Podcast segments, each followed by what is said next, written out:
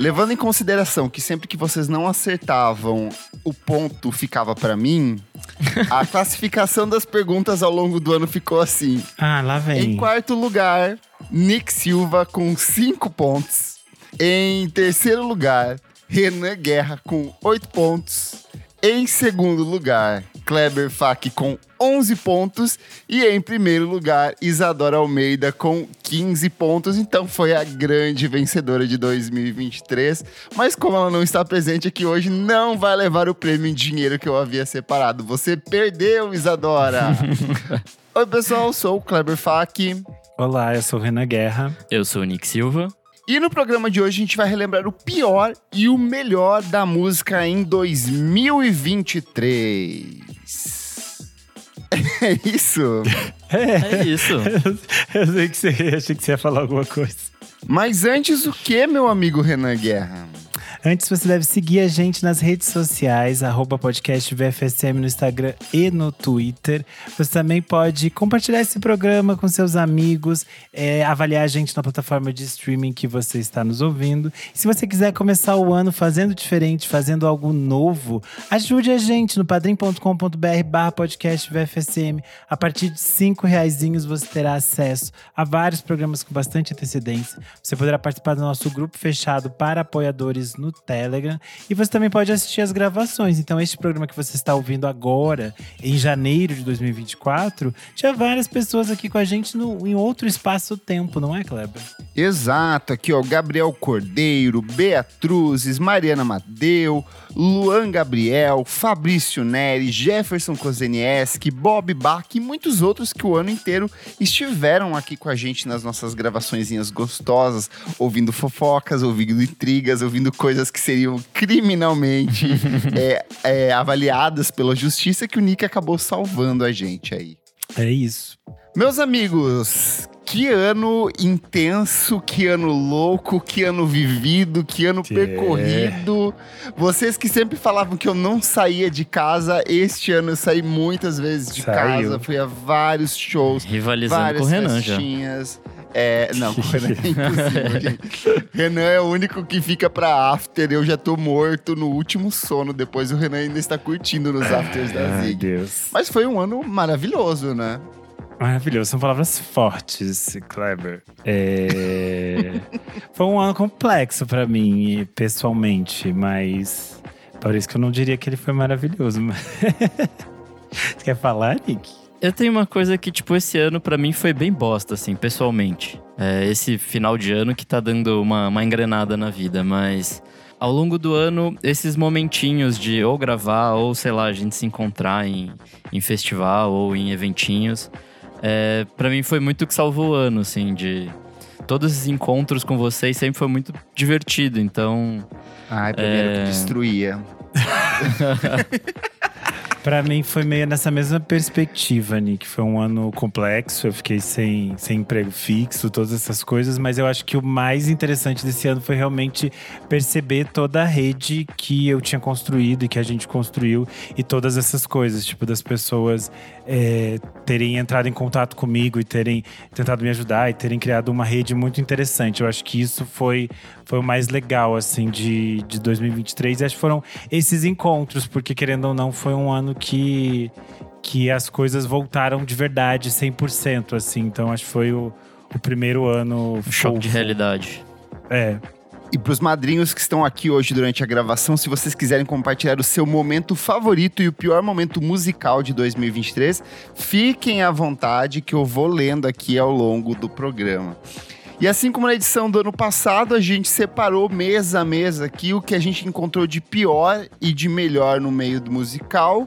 E vamos começar pelo mês de janeiro, porque já começou movimentadíssimo. Só de lançamentos nós tivemos Tori com The Sese, Lucas Santana com O Paraíso, Paranu com After Magic. A gente teve aqui, ó, a Jupe do Bairro lançando Jupe, música que depois foi tirada da- do Spotify, Isso, um infelizmente. clássico.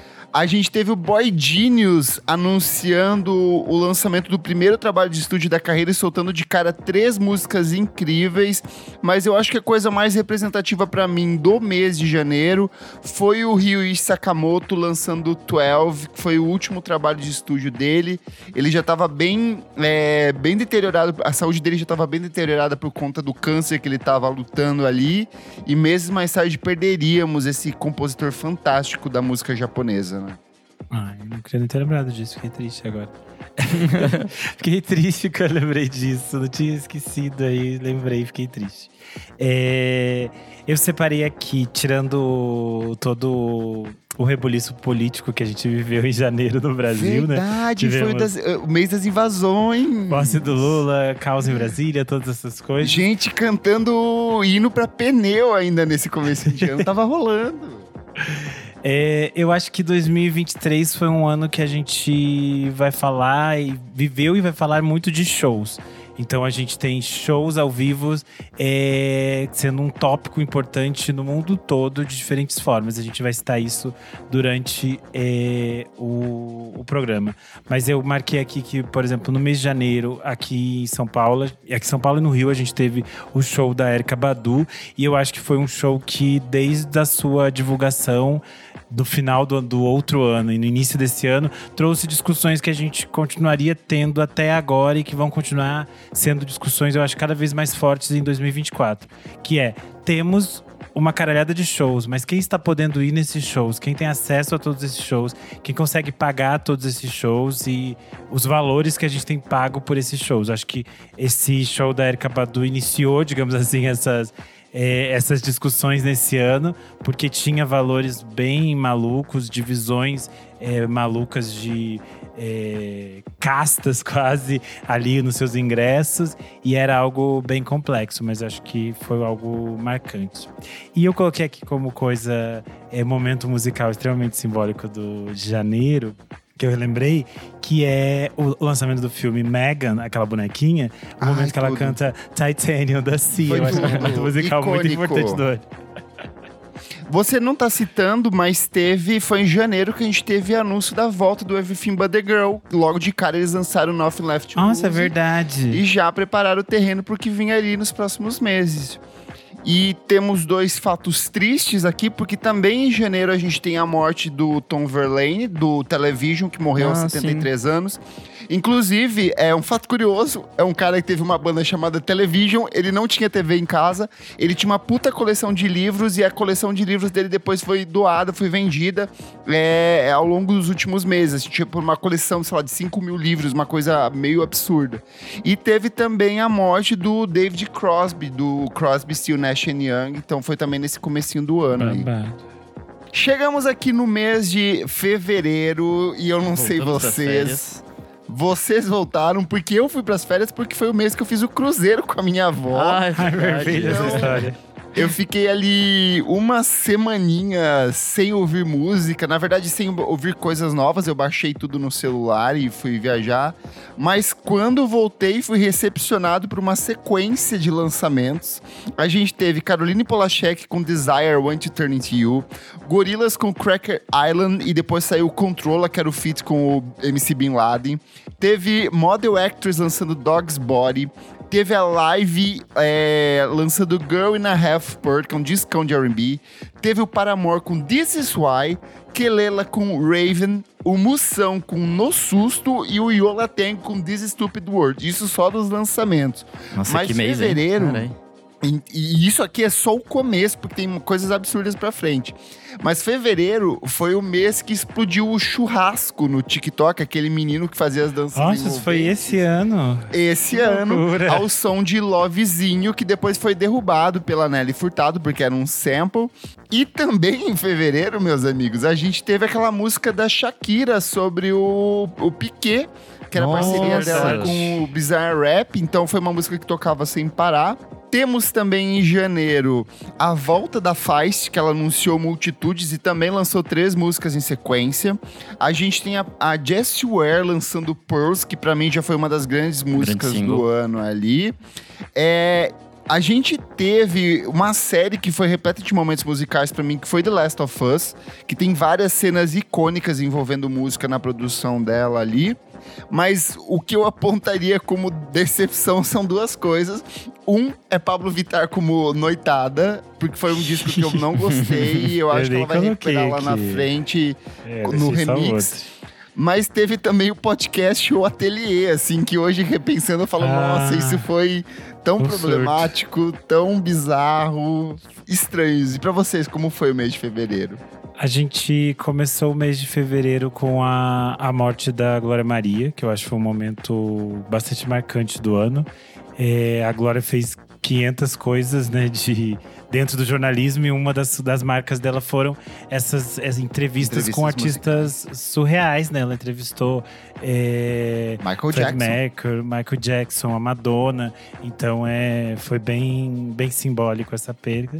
E é, fevereiro também é o primeiro, oficialmente o primeiro carnaval pós-pandemia, né? Porque a gente não tem verdade. É, é meio maluco pensar, mas esse foi só o primeiro carnaval. Aforastes o carnaval, amigo? Obviamente, né? Eu sou, eu sou um filho do carnaval, eu sou de fevereiro, então eu vivi absurdamente o carnaval. Depois a gente fechou o mês de fevereiro com o meu aniversário na Zig. Nossa, é verdade. Foi excelente sua festa, amigo. Ah, eu não fui. E eu também fui demitido. Esse foi o mês de fevereiro. É, no, no, campo do, dos podcasts aqui, a gente fez dois por trás do disco nesse mês, com Sara Não Tem Nome e a Tori. É, foram dois programas bem legais. E além disso, a gente gravou o, o programa 234, Raízes Negras da Música Eletrônica, que é um Com programa que. Ah, esse programa é Que eu sinto muito orgulho, assim. É uma coisa que a, a gente já começou o ano muito bem, assim. Foi um dos nossos primeiros. Uhum. Programas do, do ano ali e a gente começou muito bem. Eu gosto muito dessa, Nossa, dessa pauta, desse programa. Foi muito bom. E a gente também gravou o que seria a nossa principal audiência desse ano, que é os melhores discos de 2013, Nossa, com participação da Brenda Vidal. Já. É verdade. Foi no começo do ano, já começamos o ano lá em cima no hype aqui. Chique. O Bob Bach, ele falou aqui a melhor coisa de 2023 para ele foi o emo se consolidando nos festivais e Bjork com Rosalia mais perto do final do ano. A Mariana Madeu falou o highlight, Pablo e a Ia com o tio Sam no final do ano. E Ruim teve o caos do Mita e o show da Taylor no Rio de Janeiro, verdade.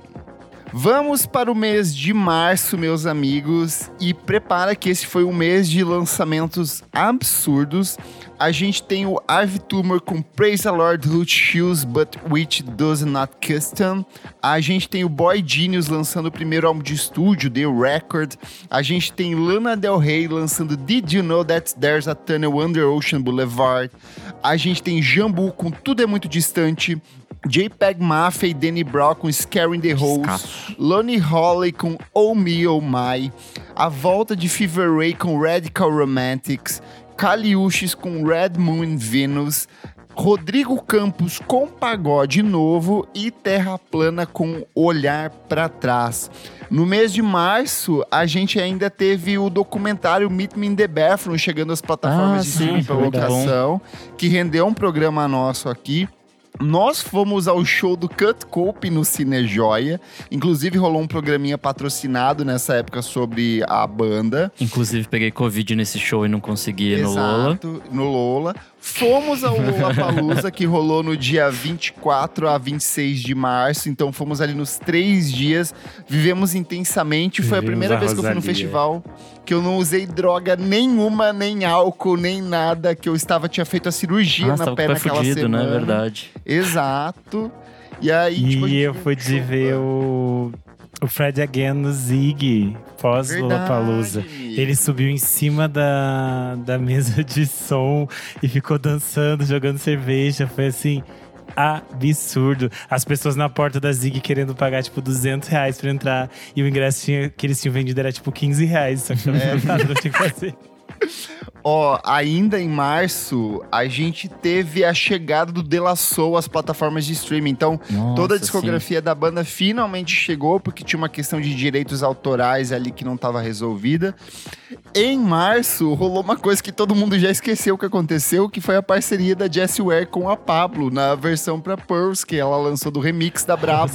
Ninguém lembra Isso disso. desapareceu.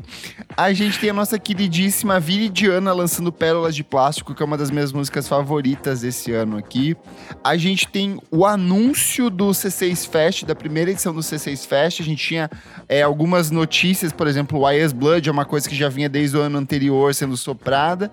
E aí confirma o festival e divulga-se o line-up. Algumas coisas que pra mim são bem horríveis, assim, a morte do Ryuichi Sakamoto, que aconteceu Ah. em março mesmo. A gente tem alguns lançamentos que eu acho bem ruins, tipo o Rubel com as palavras, que pra mim foi um disco Foi um que... disco bem esquecido no churrasco, assim. Nossa, Tipo, é muito tipo, longo, tem umas bizarro. coisas esquisitas. Ih. uns toquinhos de apropriação cultural ali, que eu acho bem problemáticos. Tem outras coisas que eu não gostei, tipo Do Amor, com disco problemão, que ninguém nem, nem pá. O Estava Unknown. Mortal Orchestra, o 5, eu sei que alguma galera gostou, eu É, não eu não fui embarquei. nessa aula também, não. Eu não fui tanto que eu não tive nem ânimo de ir pro coisa. O Tago a Tago, eu sei que vocês gostaram, gravaram um programa, mas esse pra mim não bateu. Nossa, eu gosto bastante. Eu gosto. Eu, é, esse não rolou pra mim, mas a coisa mais positiva do mês de março foi que o Renan foi atacado no Twitter por comentar o filme A Baleia. Foi nessa época. Nossa, foi nessa época. então, assim, esse foi meu highlight do mês de março, foi os ataques ao Renan. É, nossa, mas eu tenho outros ataques nesse mês, sabe por quê? Porque é nesse mês que eu vou ver a minha mãe é, na Osete, no centro da Terra, e eu sou ameaçado por um integrante de uma banda. Nossa, é verdade. caralho, é verdade, amigo. E é também nesse mês que eu participo, que eu assisto o Festival Girls. É, assisti Alcione, tudo foi lindo, minha mãe. Gente, eu tinha esquecido completamente do Girls. Isso existiu. E aí, só que dessa vez eu fui atacado sem ser atacado. Porque eu escrevi o negócio falando mal do show da Manu Gavassi. E aí a Klaus só cortou o texto e não colocou meu nome, graças a Deus. Então as pessoas ficaram xingando, mas não viram que era eu, porque elas não pesquisaram, porque elas podiam jogar no Google, mas elas não pesquisaram. É, mas foi talvez um dos. Foi um momento traumático assistir esse show, foi horrível. Então. Mas o que, que você escreveu? Me relembra? Ah, eu escrevi, só que o show era ruim. Eu escrevi, vamos lá.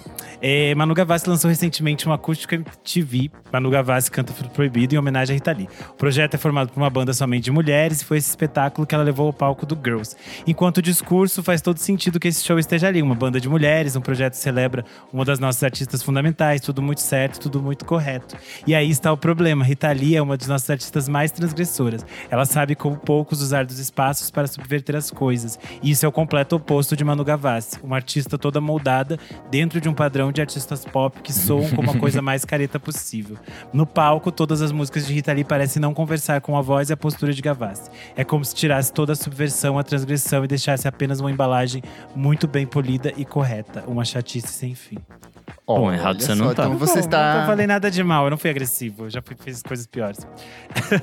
Mas é uma coisa constante, né? Esses fandoms malucos, tipo, não exatamente atacando a gente, mas é, atacando a humanidade aí, tipo. Calma, que é pauta do nosso podcast em 2024 vai ser isso. Já tá prometido pros madrinhos. O da baleia, eles. Era tipo assim, eles ficaram na caixa de comentários do Screen enchendo a caixa de comentários. E era tipo aqueles tipos de comentário. Ah, essa geração não tá preparada pra lidar com as coisas e não sei o quê.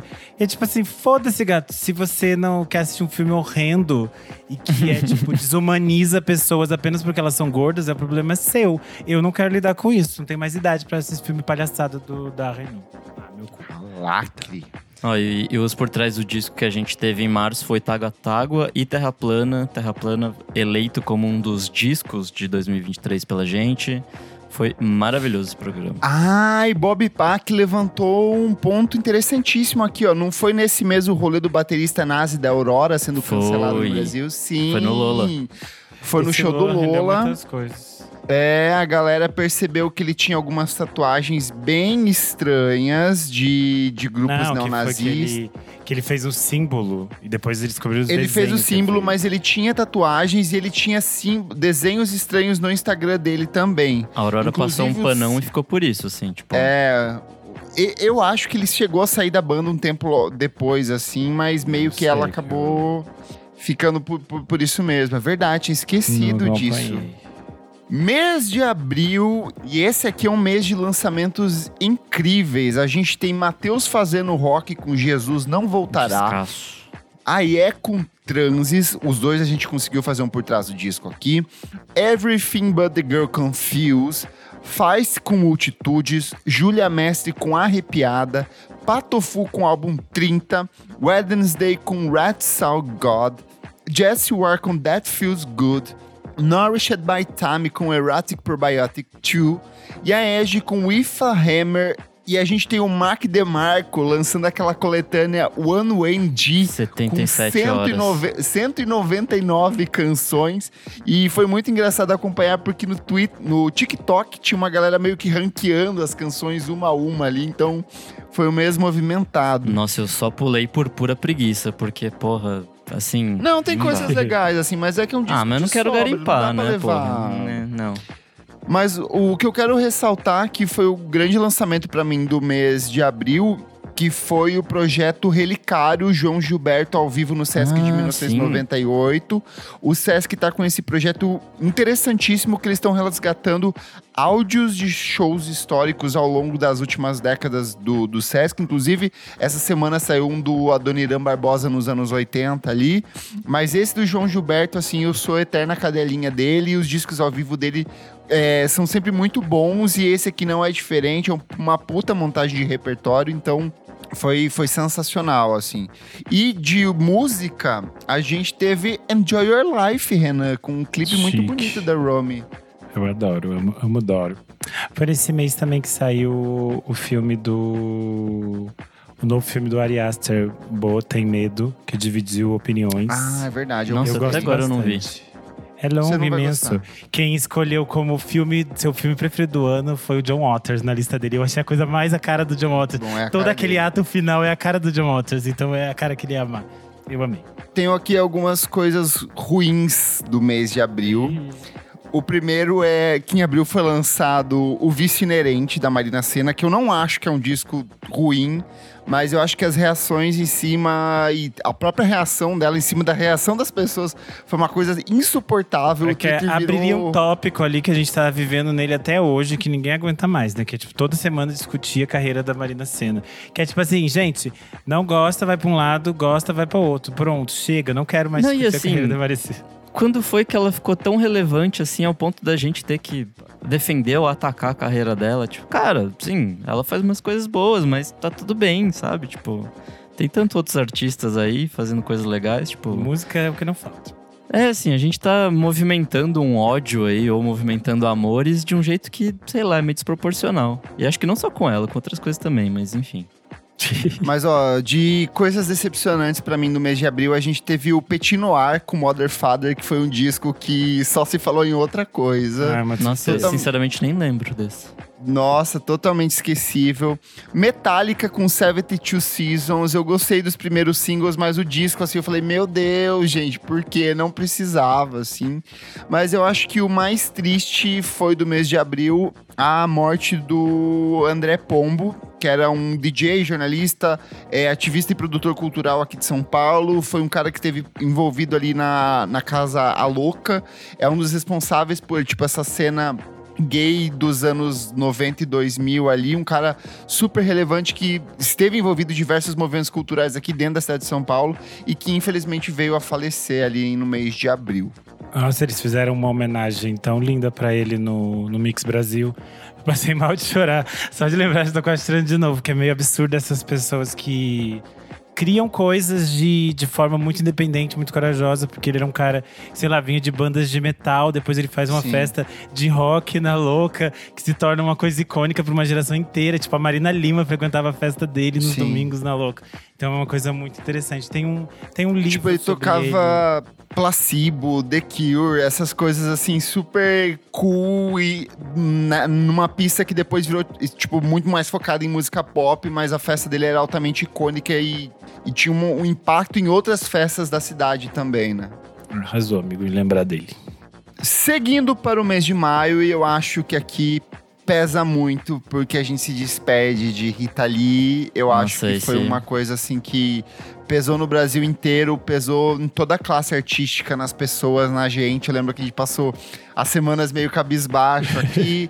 Era uma dessas personagens da música brasileira que a gente achava que, sei lá, ia viver eternamente. Eu acho que ela continua vivendo eternamente, sim.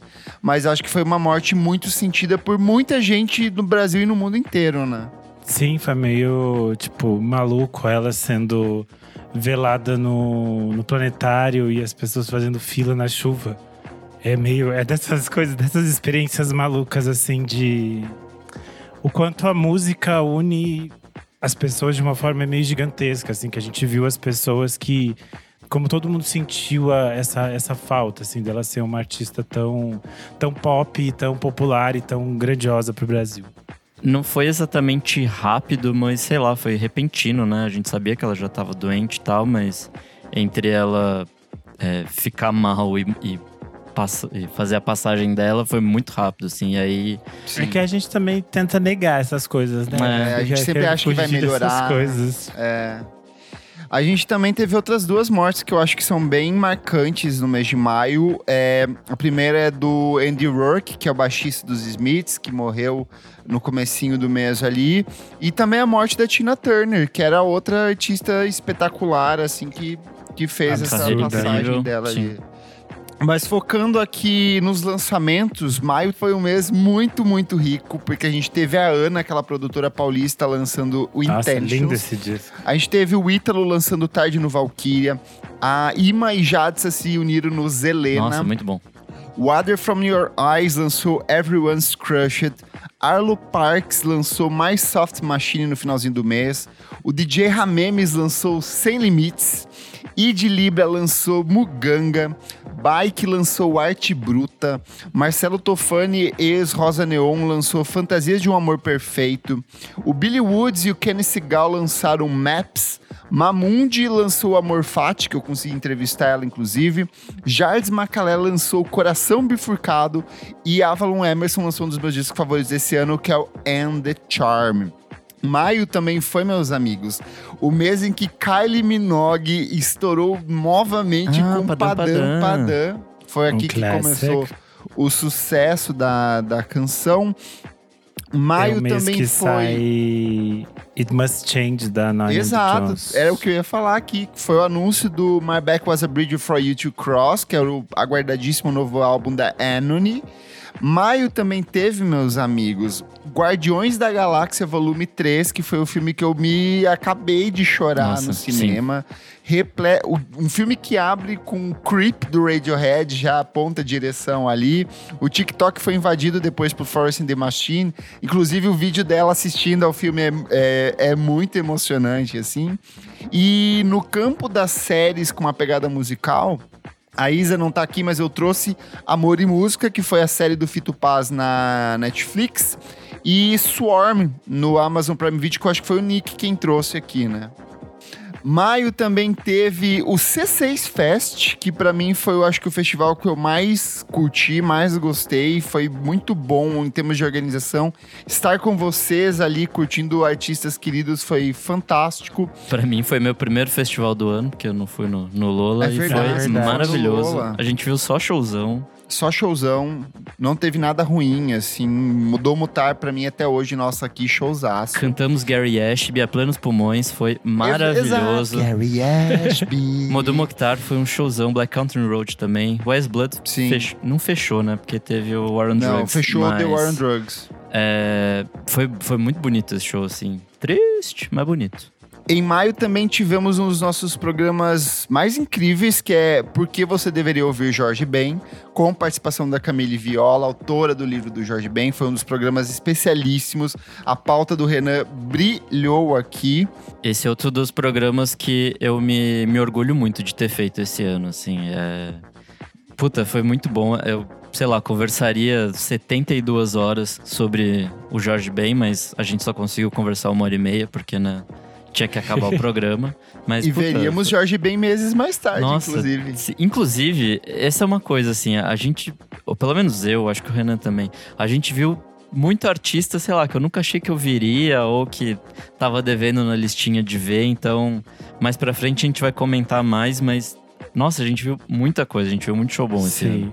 É, desses outros programas que a gente fez esse mês, eu acho que é um programa que eu gosto bastante, é o da importância das pequenas casas de shows, porque eu acho que a Hum, gente sim, conseguiu fazer algo que é uma Verdade. vontade que a gente sempre tem, que é não ficar sempre tão centralizado só em São Paulo. É muito difícil porque a gente não tem braços para conseguir fazer essas coisas e expandir o nosso conteúdo para trazer um olhar mais amplo para as outras regiões, mas eu acho que nesse episódio a gente conseguiu falar com pessoas de várias regiões, então ficou algo legal.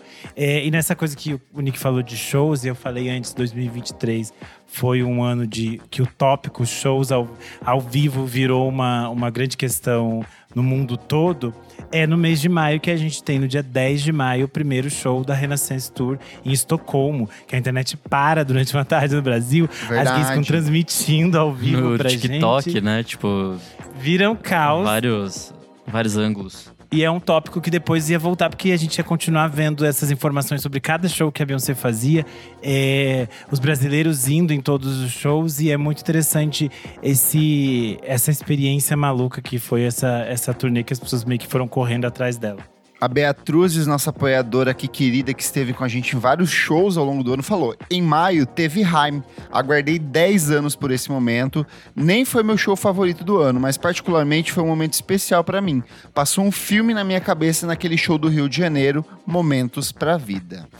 É, coisas ruins que pra mim rolaram no mês de maio: o disco do Keitra Miné, que é o disco do Puta. Keitra Nada com a Miné. Bem Nossa, ruimzinho, bem chatinho. Bem qualquer coisa. E eu tinha uma expectativa alta até, assim. Foi aquele rolê que eu ouvi e achei okzinho e nunca mais ouvi, assim. Nunca tipo, mais.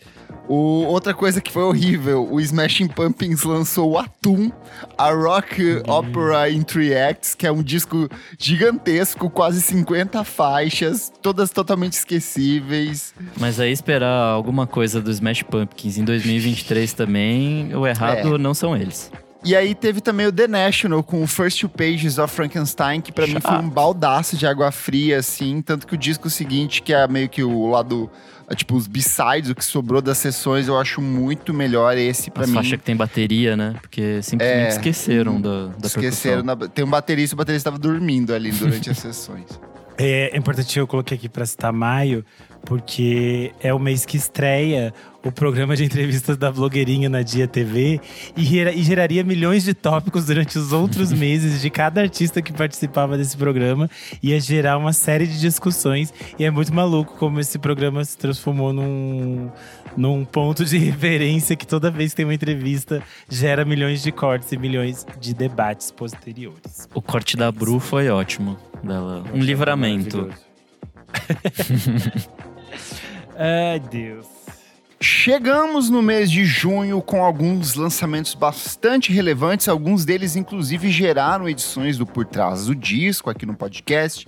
Temos Joanna Sternberg com I've Got Me, temos Letrux com Letrux como Mulher Girafa, temos Neil, o resgate do maestro, Ian Ramil com Tetem, temos a coletânea do Arthur Russell, Pictures of Bunny Rabbit, que foi uma das coisas mais incríveis que eu ouvi esse ano. Maria Luísa Jobim com Azul, Amaray com Fountain Baby, que foi um dos discos que mais Muito cresceu bom. nos últimos meses pra mim. Feeble Little Horses com Girl with Fish, que é um descasso. Bully com Luck for You, que eu sei que o Nick adorou esse Muito bom disco. também. Temos Jess Williamson com Time Accidental, que é um descasso. E a volta do Beach Fossils com Bunny. Nossa, eu gostei muito desse disco. Eu, eu- a essa altura eu já achei que não ia gostar mais das coisas deles, mas foi bem bom esse disquinho. Mas por outro lado, que tivemos notícias muito boas, tivemos também notícias horríveis no mês de junho. É, as primeiras foram as duas denúncias de estupro cometidas pelo Slow Tie, que tinha lançado o disco no começo do ano, e isso meio que deu uma boa enterrada na carreira dele, felizmente, né? Inclusive foi a julgamento e tudo, se eu não me engano. Nós temos a matéria da Piauí sobre a história da misteriosa viúva de Gal Costa, que foi Essa uma foi coisa que deixou as pessoas numa bad badíssima. E aí, puxando pro meu mundinho, a PC Music anunciou que ia deixar de lançar novas músicas a partir de 2023, focando apenas no antigo catálogo deles. Então, assim, 10 anos de selo e aí eles decidiram encerrar as atividades. Ah, mas o A Daniel gente- Harley e o outro lá estão fazendo coisa pra cacete ainda, né? Tipo, não Mas continua, é, não continua pelo novas. selo, mas ah, eles ainda continuam lançando. A gente começou o mês de, de junho fazendo a nossa festa pré-mita no Zig do Sim, Plex. Ah, foi muito bom, Foi super ótimo. divertido. E aí a gente foi ao Mita e experienciamos o show caótico da Lana em São Paulo. Todo aquele. a discussão, que mais uma vez a gente volta a trazer aquilo que eu trouxe, que eu falei no início do programa, que é essa questão de acessos aos shows, valores de ingresso, é, qualidade do espaço para as pessoas vivenciarem essas experiências. Eu acho que isso foi uma coisa que a gente discutiu bastante, inclusive no episódio que a gente fez depois do Mita, falando sobre essa experiência dos fãs e de toda a dificuldade que foi o show da Lana Del Rey no, no Anhangabaú aqui em São Paulo. É, Mas vimos shows incríveis lá. não, vimos, vimos coisas ótimas. The Mars volta Showzaço. juntinhos. Bad Bad Vimos Good. Haim juntinhos. Nesse, nesse mês de junho, eu também pude é, fazer a cobertura do Inédit, que é o Festival de Documentários de Música. É, todo ano o Inédit sempre traz coisas absurdas e eu acho muito legal que agora eles conseguiram voltar com um projeto que era de circular com o Inédit por outras cidades, por outras capitais. Então vale a pena quem não acompanha o Inédit, quem não mora aqui em São Paulo, seguir as redes sociais deles, porque eles estão conseguindo ir para outros lugares e tem coisas muito boas que eu vi esse ano. E além disso, a gente gravou o nosso, o nosso clássico episódio de, de junho, em que a gente expulsa os heterossexuais faz só com as gays, que é a música brasileira Sai do Armário. Foi o que a gente fez esse ano. Ficou um episódio também super legal. Tem, a gente viu dois shows incríveis aqui também. A gente viu Arthur Verocai no Memorial da América Histórico. Latina. Que foi com parte do Mita, né? Exato. E depois Renan Guerra e eu fomos no Encontro Titãs no Allianz Parque, uma Nossa, noite vivemos demais esse show. friazinha, mas deliciosa. Que eu lembro que tinha uma senhorinha que ela falou assim: vocês estão animando todas as pessoas aqui, porque eu e o Renan eram as únicas pessoas que a gente tava na área. Não era VIP ali, não, era. Era tipo VIP. Era tipo pista premium, né? Pré-VIP. É, e aí, É, tipo assim, era só a galera a coxa de São Paulo e eu e o Renan dando a vida pelas músicas, assim, uma senhorinha veio conversar com a gente. Falou, "Ai, E esse Alma citar a turnê, dos, ti- a turnê dos Titãs é de novo falar sobre pensar shows no Brasil, porque a partir da turnê dos Titãs agora a gente tá vendo uma Nossa, abriu a leva porteira, de né? bandas. Abriu uma porteira para uma leva de bandas fazer reunions, shows em arenas, coisas que não eram tão usuais antes e que agora se tornaram a nova regra. Esse mês a gente ainda gravou o nosso programa 250, completando aí cinco anos de, de história, ah, né? verdade. É, a gente fez um programa de Vocês Perguntam, a gente responde, foi bem Ah, eu- divertido. Eu, nunca gosto desses programas especiais. Eu sempre fico odeio depois. Ah, é muita pressão, né? A gente não sabe mais o que fazer. Tipo, ano que vem, já tá quase chegando 300. Eu não tenho ideia do que, que vai Não ser. sei mais o que fazer, gente. Mas enfim, foi um programa divertido. A gente tem também no mês de junho algumas coisas, que foi a volta da Olivia Rodrigo com Vampire.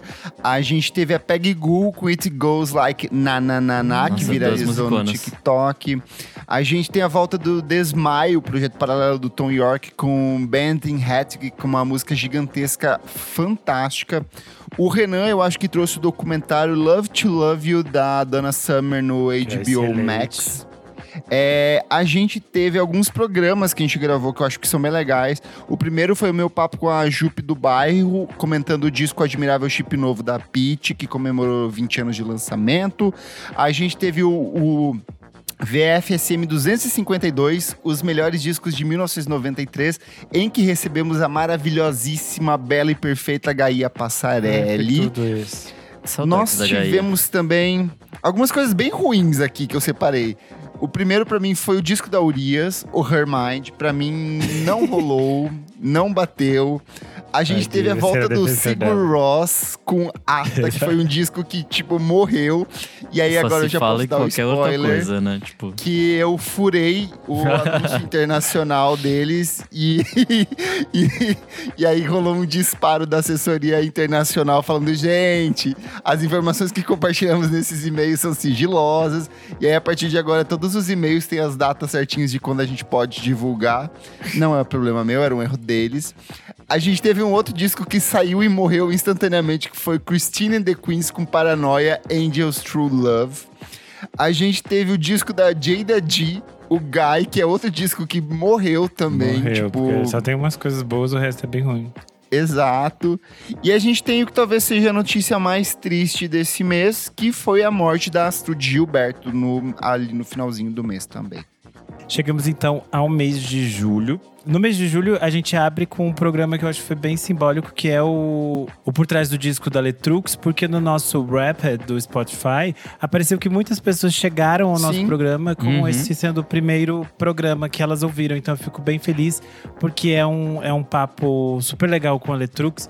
A Letrux é uma, é uma artista que sempre tá muito aberta e topa fazer essas coisas com a gente, gravar esses programas. Ela já participou aqui algumas vezes, então fico muito feliz que muitas Ele é o pessoas nosso programa com a maior taxa de engajamento na caixinha de perguntas ali do Spotify.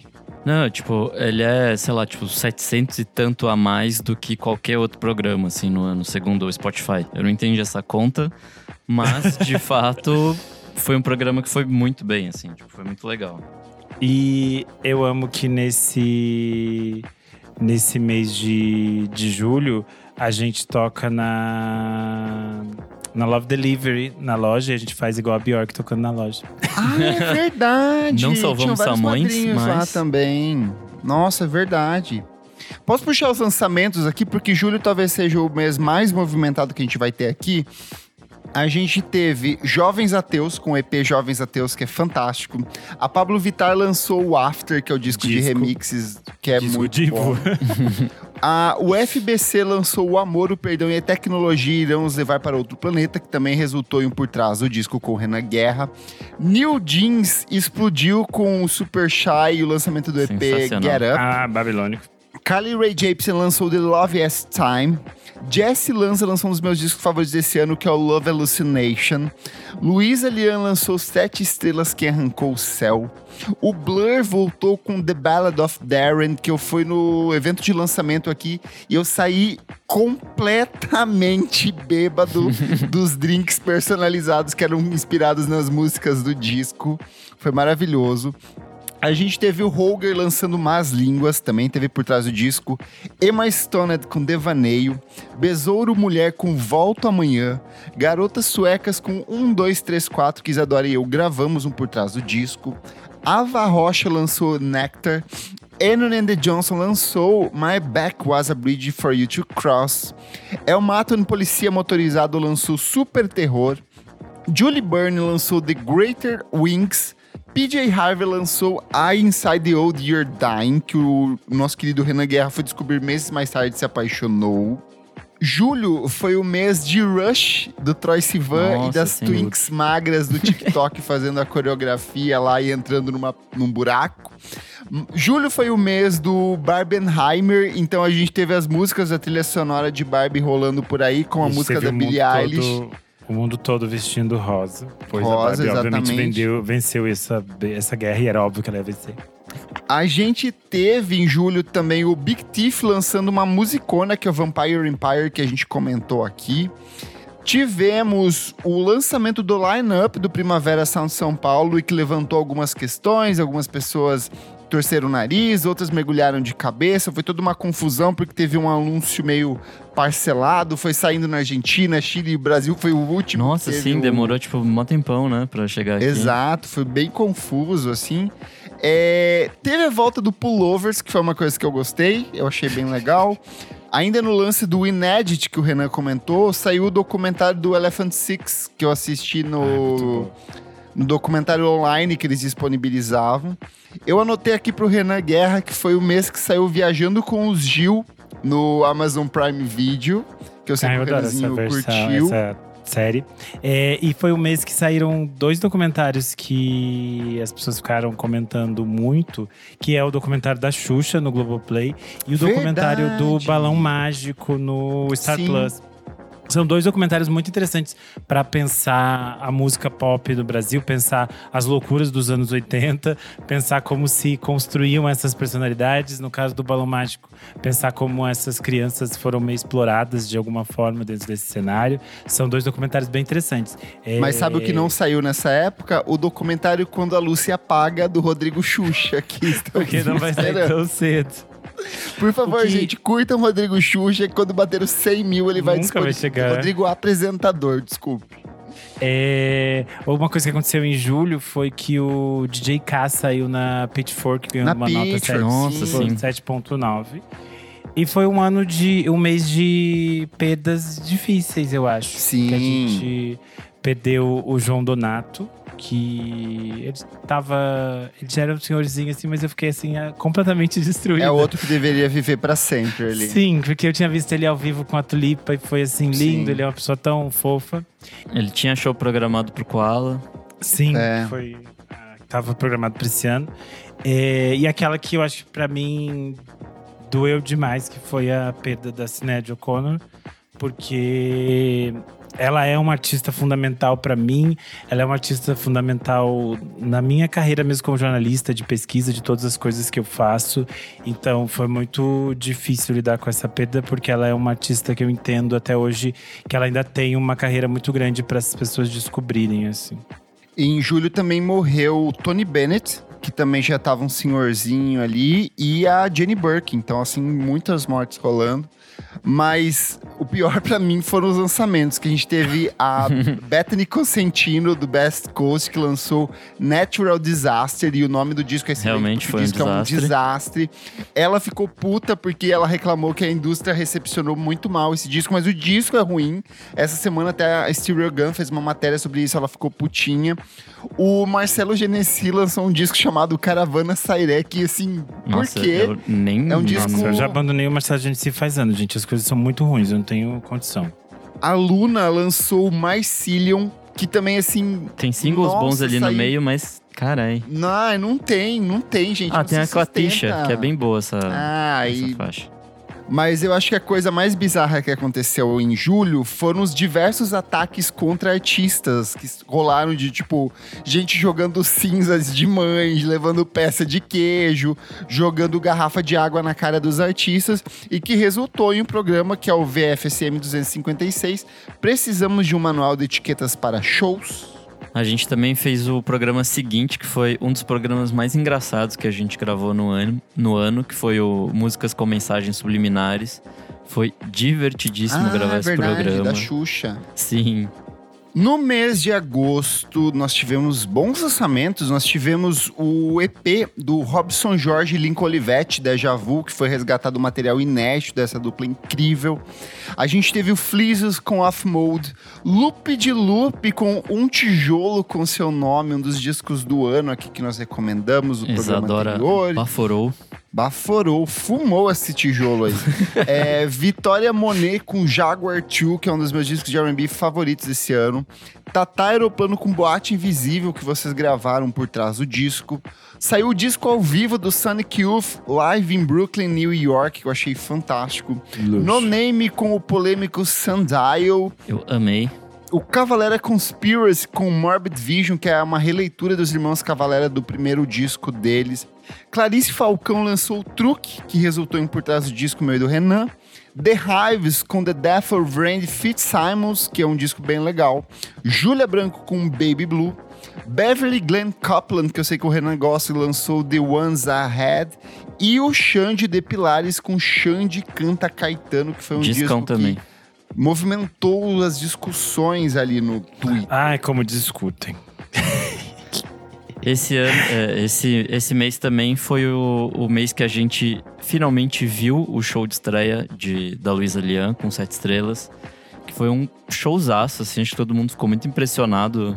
Os, os quatro estávamos lá e foi, foi muito arrebatador esse show, assim. É, A Beatriz está falando aqui, ó. Luísa Lian, melhor show BR do ano, concordo. Foi eu acho que foi mesmo. é. Mesmo com aquelas cadeiras malditas dali na bobada. Ei, ei, ei, ei. Tem que levar. Tem que levar uma almofadinha, amigo, pra- na próxima vez. Chega. Vou deitar. deitar no chão do palco. Eu não tenho mais nada a falar de agosto. Temos agosto. aqui, ó, documentário McCartney 321 no Star Plus, que a Isadora recomendou. Esse documentário já é mais antigo, amigo. Mas, ah, foda-se. Entrou em agosto no, no Star Plus. E o Belchior, apenas um coração selvagem da Globoplay que o Renanzinho trouxe aqui.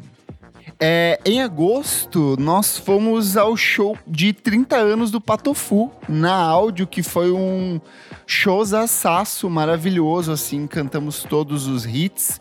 Em agosto, Olivia Rodrigo, a nossa roqueira More, lançou Bad Idea Right, que pra mim é uma das grandes canções do ano. E nós tivemos alguns falecimentos. O primeiro é do MC Marcinho e Nossa, da sim. Araci Balabanian, que Ai, enterra foi junto o sobrenome mais sonoro da história do Brasil, Araci Balabanian. Mas eu acho que nenhuma morte foi tão horrível quanto o Afro Hit da Isa, que pra mim, meu Deus, esse disco horrível, Capa horrível, horrível. Capa, não, a capa estética dela é sempre impecável, mas o repertório, meu pai. Nossa, esse é, mês de agosto a gente gravou dois programas que eu gostei bastante. Um foi o lucrativo Mercado da Nostalgia, o 260. E o outro foi o Fraudes da Música, que também foi um programa super divertido de fazer. É, demos belas risadas é, nesse, nessa gravação. Belas, que bela risada, que belo gracinha. Bom, chegamos em setembro. Eu acho que setembro a gente tem. é, foi um ano, foi um mês de é, polêmicas. Polêmicas um de festivais. A gente teve o The Town, a É? primeira edição aqui em São Nossa, Paulo. Verdade. A Isadora The foi, Town. tomou chuva. Foi também nesse Town que Marina Senna eh, fez seu show cantando Gal Costa. Mil, mil B.O.s. É, e também foi o mês de setembro, o mês das separações midiáticas. Então a gente teve a Sandy separando com o Lucas Lima no Altas Horas. Bafo. E E foi depois o mês voltou, do- não voltou? Não teve um rolê assim? Não, Não, não voltou, voltou, não, não voltou, é fake, é fake. Ah, tá. E depois, e também nesse mês, a gente teve a Luísa Sonza indo a Ana Maria Braga fazendo um dos momentos mais constrangedores da TV brasileira nesse ano. E eu Nossa. acho que toda a Eu presença, coloco como top moment TV brasileira constrangedora desse ano foi isso pra mim. ela chorando, é, a Cuca sendo velada, a Duda Beat Ela lendo ali, o texto. a Ana Maria não sabendo o nome da Duda Beat. É, Apresenta, apresenta ela, você. Eu acho que toda a presença midiática da Luísa Sonza em 2023, pra mim, é uma coisa ruim. É, é uma hiperexposição Forçação de barra, desnecessária. assim, fodida. Que é tipo assim, ela basicamente fica o dia inteiro se expondo, aí depois ela faz um drama porque as pessoas estão metendo bedelho na vida dela, mas ela transforma toda a vida dela num grande reality show meio absurdo e tudo isso rende um disco que é ruim, que é muito ruim, que tipo tem uma produção até boa em algumas faixas, mas musicalmente é ruim, as letras são muito ruins. E ela faz, ela fica assim, Gata, você não fez o seu mousse que você achou que era um grande mousse, desandou. Esse mousse que você ia fazer não deu certo, não tem composição ali. Então é tipo, pra mim. E rendeu ainda shows flopados, né? Em, em outros lugares que Agora- não o é, Sudeste. Agora está acontecendo isso. É, A Mariana Medeu falou aqui, ó. Pior foi Campo de Morangos. Puta que pariu, ela escreveu aqui. Ai, gente. é, Arroba Mariana Madeu no Twitter, gente. Ela, tá? Eu São espero coisas ali. que em 2024 a gente não tenha que lidar mais com tanta presença da, da Mind colocando Ah, pessoas vai. como a Luísa Sonza na nossa vida. Sei que o pior de tudo dessa história é que desde setembro eu quero comer uma cuca e ainda não comi. Aqui no Zafari vende quando você mudar. Eu quero, Aí, quero. Mas ainda no mês de setembro, coisas boas. George Smith com Falling or Flying. Wilco Chique. com Cousin. Armand Nossa, com bonzão. We Buy Diabetic Test Strips. Yuli com Soft Scares. Inês é Morta com Ilha. Felipe Cato com Beleza São Coisas Acesas por Dentro. Rodrigo G com Aleatoriamente. Alan Palomo do Neon Indian lançou o primeiro álbum em carreira solo que se chama World of Hassle. The Chemical Brothers botou todo mundo para dançar com For the Beautiful Feeling. A Laurel Halo lançou Atlas, que é um dos meus discos favoritos desse ano. Mitski lançou The Landson Hospital, So We Are. A Romy lançou o primeiro álbum dela em carreira solo, que é o Mid-Air, com produção do Fred Again. Olivia Rodrigo lançou o Guts e monopolizou todas as plataformas de redes sociais possíveis. No TikTok só dava ela, com influenciadores é, da, do TikTok. E os velho boomer xingando, falando que, ai não, isso não é rock, blá blá blá.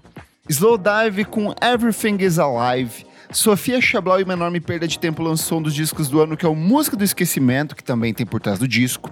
Dada Joãozinho lançou Todos Bem Global. Karen Francis lançou Anos Luz, que também Discão. tem por trás do disco. O Gabriel Millier lançou o álbum 1, que é lindíssimo. E a Nina lançou o disco com o melhor título desse ano, que é para todos os garotos que já mamei. E é, verdade, todos os maminos que eu já mamei na minha vida. De lançamento, você vai listar os lançamentos no cinema, porque a gente teve a chegada do documentário Elise Tom, Só Tinha Que Ser Com Você, que é um documentário super importante que resgata uma série de imagens históricas da gravação do disco de Elis Regina e Tom Jobim. Chegou também ao cinema Passagens, que é o novo filme do Ira Sachs, que é um dos meus preferidos do ano, com a mamãe Adele Exolopoulos.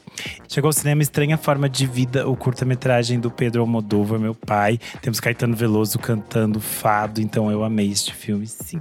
Mas o grande evento de setembro, meus amigos, com certeza Koala Festival foi uma sequência de shows fantásticos. Renan a cada pouco chorava, virava Só eu, né? chorando. né? Foi incrível, uma edição fantástica. Foi a primeira vez que eu fui no Koala e me encantei, assim, fiquei apaixonado. Isso foi uma coisa muito legal que vocês foram ao Koala, porque era um festival que eu sempre ia já há alguns anos. É um festival que eu gosto muito.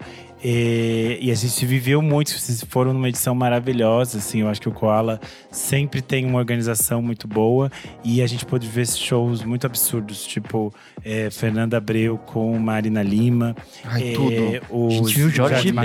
Jorge Ben. Calma, mas é desde a final. A gente viu a Jardim Macalé com a Ana Frango Elétrico. Vimos a Letrux segurando um show sozinha depois que a Angela Rorô desapareceu. Safada. E a gente pôde ver aquilo que foi a coisa mais. É, uma das coisas mais emocionantes do ano, que é DJ Ramemes. o maioral. Não, Jorge Veia. Você atrapalha toda a minha narrativa. Olha aí, cara. Tô criando uma narrativa e você fica atrapalhando. Ih, que coisa. Agora Nossa, esse, esse show do Jorge Ben foi maravilhoso, assim. É, é um desses shows que eu sempre quis ver na minha vida e nunca tinha conseguido. E aí rolou e foi maravilhoso, assim. Desse, né, nesse horário eu não estava do lado do Renan, porém estava com os madrinhos. Eu vi com o Pedro Carvalho, com a Beatruzes, com outros amigos que estavam lá. Foi muito bom esse show. E acho que outro momento marcante para mim também foi o DJ Ramemes, ao lado de Renan e, e, a Isa, foi divertidíssimo. Sexo, sexo, sexo.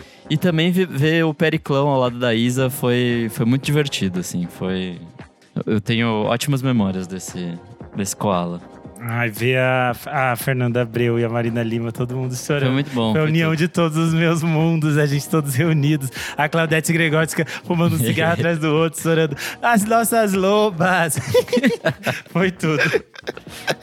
E por falar em Isadora, foi, tem também a morte do Jimmy Buffet, que eu sei que ela gosta bastante. Então foi uma morte bem representativa em setembro. Eu quero ressaltar só dois programas que a gente gravou nesse mês de setembro, que eu gosto bastante, que é o Classe Média do Pop.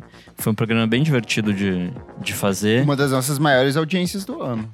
E outro também é o Momentos Bizarros da Música Brasileira, que a gente se divertiu demais gravando. É, rendeu boas risadas. Capa do ano, Cláudia Leite pendurada. Sim. Foi muito bom. Você hitou nessa capa, foi muito boa.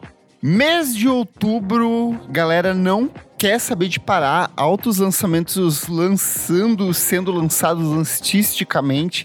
Nós tivemos a volta do Sanfa com Lahai, Sofia Corteses com Madres, Ana Frango Elétrico com o maravilhoso Me Chama de Gato Que Sou Sua, que tem por trás do disco.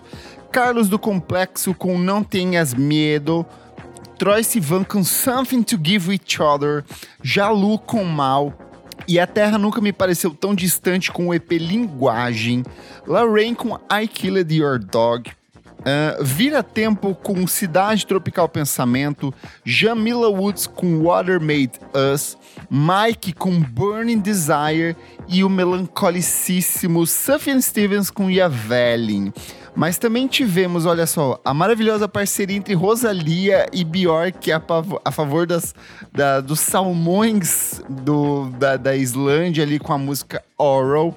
A gente teve a volta da Dua Lipa com uma música que eu estou apaixonado, que é Houdini. E você viu a versão estendida? Eu não, gostei não bastante. Vi. Lançaram, tem tipo, sei lá, Preciso- cinco minutos de, ouvir. de música. Nossa, um shout-out pra Isabela Yu, que ouviu tanto essa que entrou no top 5 dela Caralho. do Spotify. Nossa, tipo, um mês depois. Foi nesse mês também que a Caroline Polachek fez a apresentação de slides dela na TV norte-americana maravilhoso. com dengue, maravilhosa.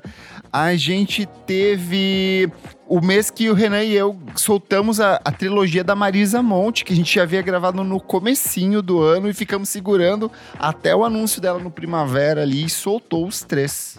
O que também foi lançado em outubro foi o livro da Britney Spears, A Mulher em Mim, que gerou uma série de, de- discussões sobre toda a experiência que ela passou. E esse foi talvez o grande momento em que a gente pôde ter acesso à perspectiva dela, de todas as coisas que ela vivenciou nesse.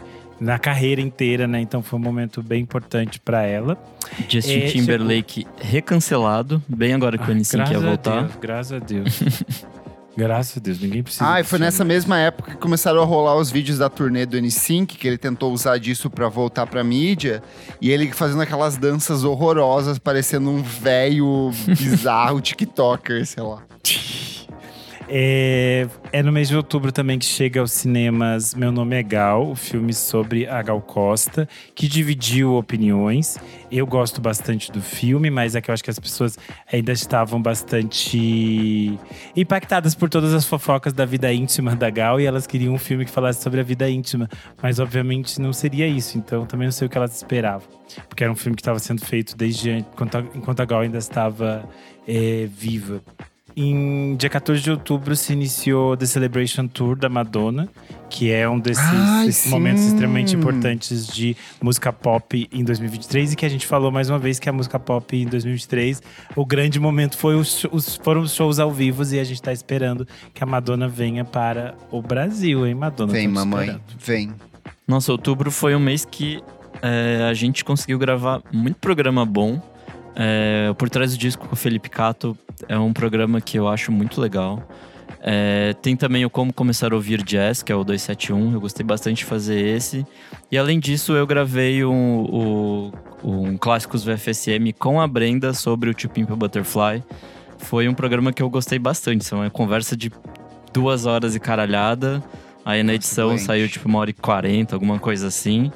Mas, puta, é, é muito bom conversar doente. com, com a Brenda. Puta, foi, foi muito divertido gravar esse programa. E a gente ainda gravou o programa do Os Mais Belos Versos da Música Brasileira. Que a gente Nossa, chorou. sim. Ai, foi emocionante, Choramos uma boa mil. audiência, inclusive, esse.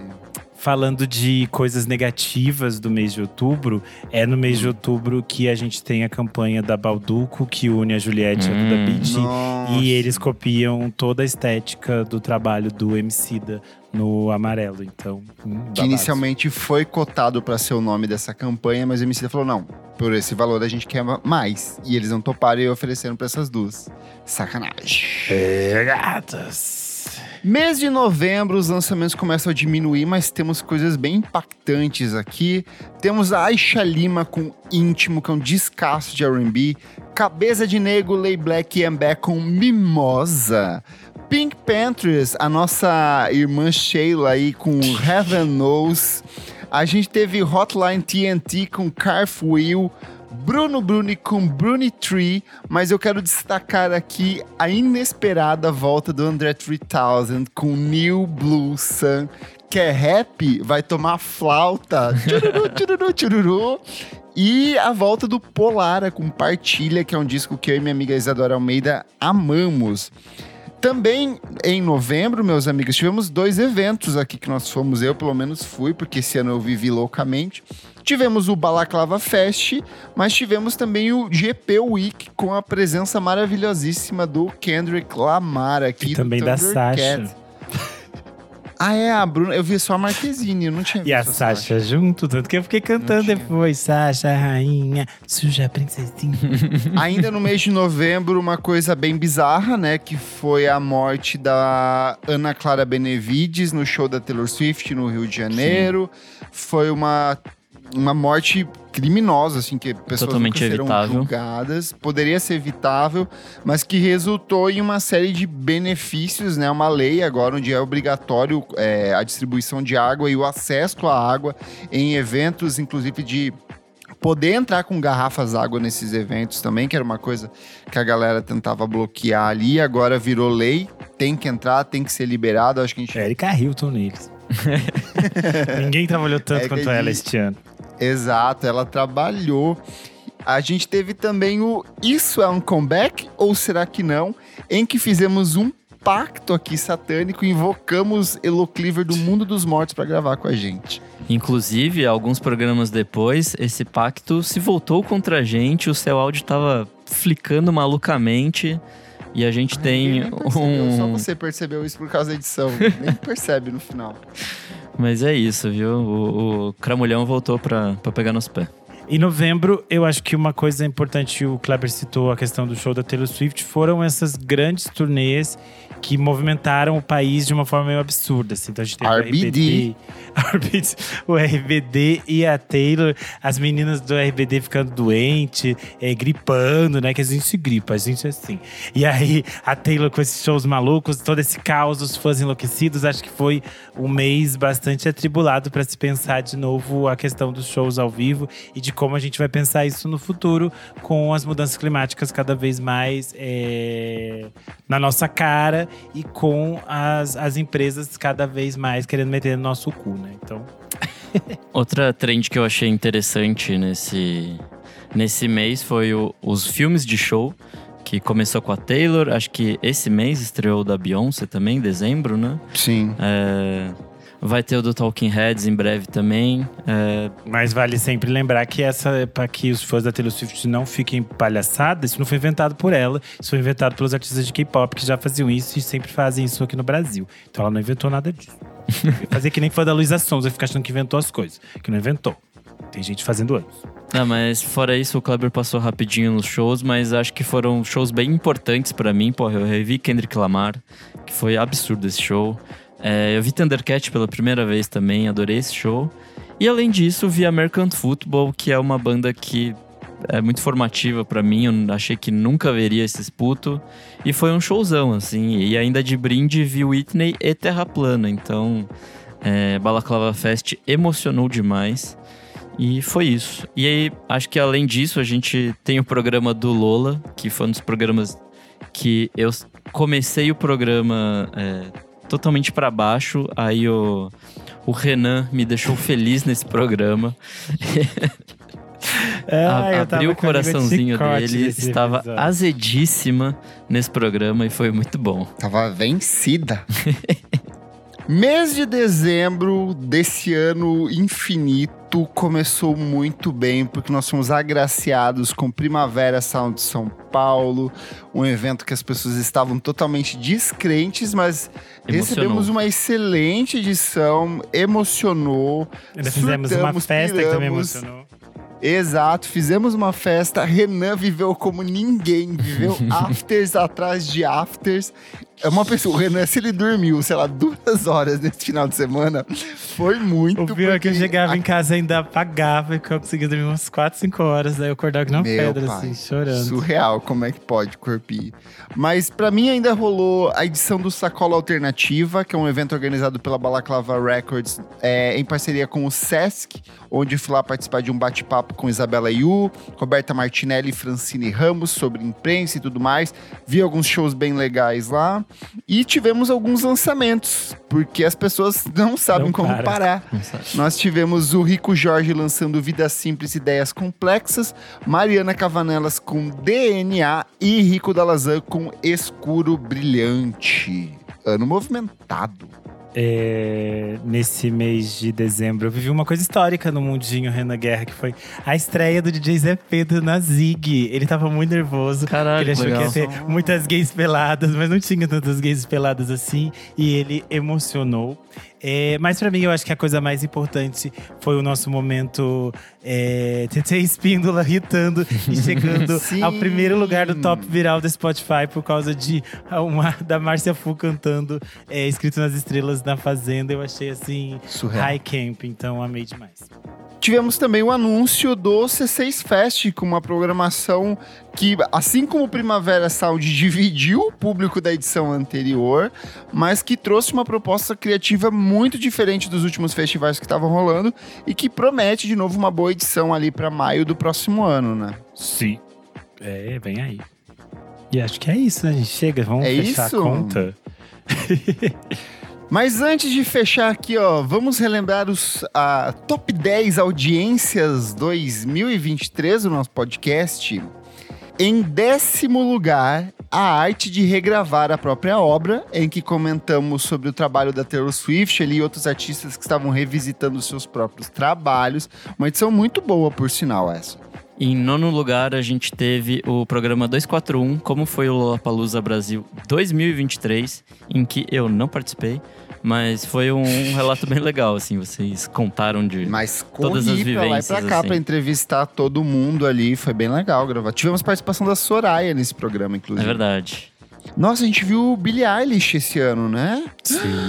Gente, Billie Eilish, Rosalie também fala. Que edição maravilhosa. Adeus, Eu nunca saudades. mais vai ter. Lô. Nunca mais.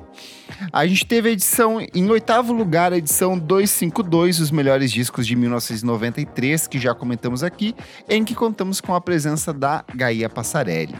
Em sétimo, a gente teve o 243, os melhores discos de 2003. Então, mais um desses que a gente fala de um ano específico. E sempre foi bem esses programas, né? É com o Mal Amêndola esse. É verdade, com o Mal, foi, foi bem divertido. Em sexto lugar, VFSM 264, a era do pop classe média, em que contamos com a participação da Dora Guerra. E em quinto lugar, a gente teve o Primavera Sound São Paulo 2023, comentando o line-up, que foi esse programa onde a gente é, falou um pouco do que a gente esperava que seria o, o Primavera, mudou muita coisa até a execução do festival, mas foi, foi bem divertido. Inclusive, a cobertura do Primavera São Paulo 2023 já deve entrar ainda essa semana no nosso top 10. Então, a gente tá gravando um pouco antes, mas até o final do ano é bem capaz que ele Sim, fique no top 5, assim como rolou na edição do ano passado. Em quarto lugar, nós temos momentos bizarros da música brasileira, em Eu que partimos desse, desse acontecimento que foi Luísa Sonza no programa da Ana Maria Braga, para lembrar de outros casos bizarros, como Ei, meu amigo Charlie Brown e a morte do Chorão.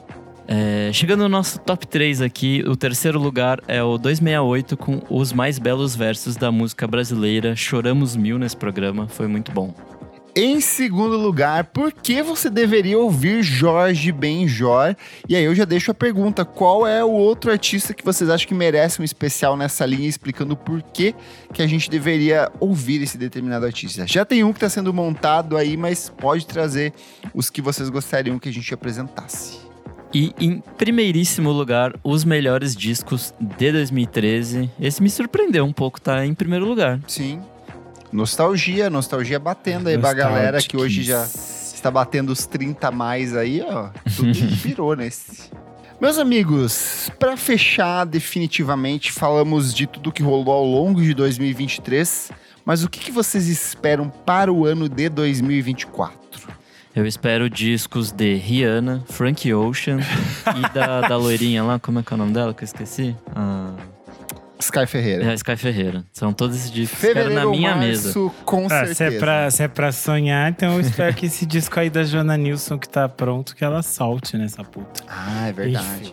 É, eu acho que ano que vem a gente vai ter é, muitas, muitos momentos Barbenheimer no cinema, porque a gente vai ter surtos. A gente vai ter Wicked Part 1 com a Ariana Grande, que é a adaptação do musical do Wicked pro cinema. A gente vai ter o Joker, Folia Du, com a Lady Gaga inventando mentiras. Isso- isso- eu tô pronto pra viver isso, gente. Ela dizendo que se conectou com palhaças, essas coisas todas. É o que eu preciso pra ser feliz. Uma coisa que eu estou extremamente curioso é o Furiosa, a Mad Max Saga, que é o novo filme do, da saga do Vai Mad Max, dirigido pelo. Por que, que você acha que vai ser uma bomba? Nossa, saiu o pelo trailer, eu achei trailer. bem. É, Eu, eu quero acreditar, mas eu não gostei do trailer. eu nem tô acreditando. Esse filme não vai existir. É, os- tem, vai ter Os Fantasmas Se Divertem 2, que eles estavam já gravando esse ano. Você também não, não gosta Ah, dos o Fantasmas Se Divertem? Beetlejuice. É que uh, pra mim não faz sentido esses filmes, amigo. Tipo, tem um filme clássico que é maravilhoso, por que, que precisa ter uma continuação? Não, eu sei que não precisa, mas eu quero, estou curioso igual, porque a gente vai ficar falando disso, eu quero falar disso. É, vai ter Divertidamente 2 com a emoção nova é, Carinha de Pedindo Pica, que já saiu essa imagem. A E no emoção nova, executivo da Pixar querendo mais dinheiro. É, no Brasil, a gente vai ter algo que vai gerar 357 threads no Twitter, que é a cinebiografia dos Mamonas Assassinas. Vamos ter muitas discussões. nossa. Será que eles eram de direito? Vai ser, ó, vai ser Eu me terror. abstenho porque eu odeio Mamonas Assassinas com todas as minhas forças. assim. Então, vai ser babado, amiga melhor você já silenciar essas palavras, que o negócio vem Nossa. forte. É, Eu estou querendo sim, acendendo velas e orando e pedindo é, o show da Madonna e da Beyoncé no Brasil. Sim, eu escolhi acreditar sim. Por que não? Porque eu sou brasileira e a gente não desiste nunca. Porque os brasileiros, se elas não vêm, eles mandam carta de antrax pra elas, que a gente assim. Pra 2024, eu quero ver shows inéditos. Gente que nunca veio pro Brasil vendo pela primeira vez. Eu, assim, projetos que nunca vieram. The Smile, eu quero muito que alguém traga em algum momento. Então eu tô nessa expectativa de ver. É, eu tô na expectativa de ver coisas novas, coisas que, nu- que o grande público nunca teve acesso, até porque FT, FK Twigs já veio uma vez pra um show privado, vagabunda. Mas é, eu quero shows que nunca vieram pro Brasil, quero ter acesso a coisas novas. Porque, assim, tá começando a repetir muitas coisas, mas tem ainda muita gente de fora que nunca veio que pode vir. Big Thief tá aí pra vir também, então. Vocês, programadores de show, Isadora Almeida, que não vai ouvir esse programa, por favor, trazer Eu coisas espero que alguém aí do. Sesc esteja nos ouvindo e traga a Joana Nilson depois que ela lançar o disco que ela vai lançar. Tá bom, vai, vai sair. Ela vai fazer um, um live at Circuito Sesc Brasil. ela já assim. fez. Ela veio já pra cá. Ela fez e fez vários Sesc, inclusive Sesc até no, no Rio Grande do Sul. Caralho. Gente, eu não sabia disso. o ingresso custava tipo 7, 8 reais. Meu pai. Só o Sesc traz essas coisas. O Sesc já trouxe coisas Ela absurdas vir, como né, Nenê de Amanda Galás. Só o Nossa, Sesc é poderia trazer. É o único Ó, lugar Gabriel, que poderia trazer ela veio no Sesc. Santana, meu pai. É maluco. Joana Nelson, fico- a minha grande Live questão é. Sesc Eles, Itaquera. eles pensam, gente, a Joana Nilson chegou, cadê a harpa? Ninguém trouxe a harpa. Disseram que eu consegui uma harpa pra mulher. Eu imagino, é tudo perfeito. Então, é Meu maravilhoso. pai. Nossa, shows que eu queria ver ano que vem é Sanfi e Jamila Woods. Eu acho que eles nunca vieram pra cá, né? É, mas enfim. De que você quer eu- ver, amigo, não importa se veio ou não. É, eu queria, queria muito ver esses dois. Seria, seria tudo. Então tá bom, espero vou que muita gente você. suma também. Ah, isso sim, é o que eu mais tô falando, quero. Maria Braga, Se você sumisse da face da Terra hoje, seria um, um prazer que você faria. Sim, então eu espero que favor. várias pessoas sumam. É, tá uma lista aqui de nomes, mas eu não vou dizer pelo jurídico. Mas vocês já sabem um monte de nomes que eu falei durante o ano todo. Eu sou arroba Kleberfac no Twitter e no Instagram, dicas diárias de música todos os dias. E você também acompanha o meu site, musicainstantanea.com.br. O podcast está saindo de férias, mas nós temos os nossos especiais vindo aí. Eu sou underline Renan Guerra no Instagram, no Twitter e no TikTok. É isto. Eu sou arroba Nick Underline Silva no Twitter, Nick Silva no Instagram. É, e é isso aí. E você também pode seguir nossa amiga que não está aqui, a Alme arroba Almeida Dora. Ela está lá nas duas redes. É isso, né? Underline. Não, é underline arroba Nem me sei, dá. nem sei também, é uma Ai, abre a descrição e veja. É o que eu digo. Leiam, leiam mais em 2024. É o meu conselho pra vocês. Leiam um livro. Cliquem nos Ai, links. Deus. Não esquece de seguir a gente nas nossas redes sociais, arroba podcast VFSM em tudo. Segue a gente na sua plataforma de streaming favorita. E se você quiser ter um ano bem sucedido e realizado, apoie a gente no padrim.com.br barra podcast VFSM. Por apenas cinco reais por mês, você se livra de todas as doenças possíveis, vai ter uma carreira bem sucedida profissionalmente e também na sua universidade, na sua escola, onde quer que você estude. Do contrário, se não apoiar, sua vida vai ser uma desgraça daqui pra frente. Mas quem vai começar 2024 muito bem aqui é o Pedro Carvalho, o Luan Gabriel, o Jefferson Kozenieski, o Leonel Moura, a Beatruzes, o Gabriel Cordeiro, a Mariana Madeu, o Fabrício Neri e o Bob Bach. Em breve, mais brindezinhos do podcast chegando para os nossos apoiadores. E vocês votaram, então o próximo brinde que a gente vai fazer é o maldito boné e não o bucket que eu queria tanto. Vai ser o bonezinho para vocês. Muito obrigado pela sua audiência. Feliz 2024 e até mais. Tchau.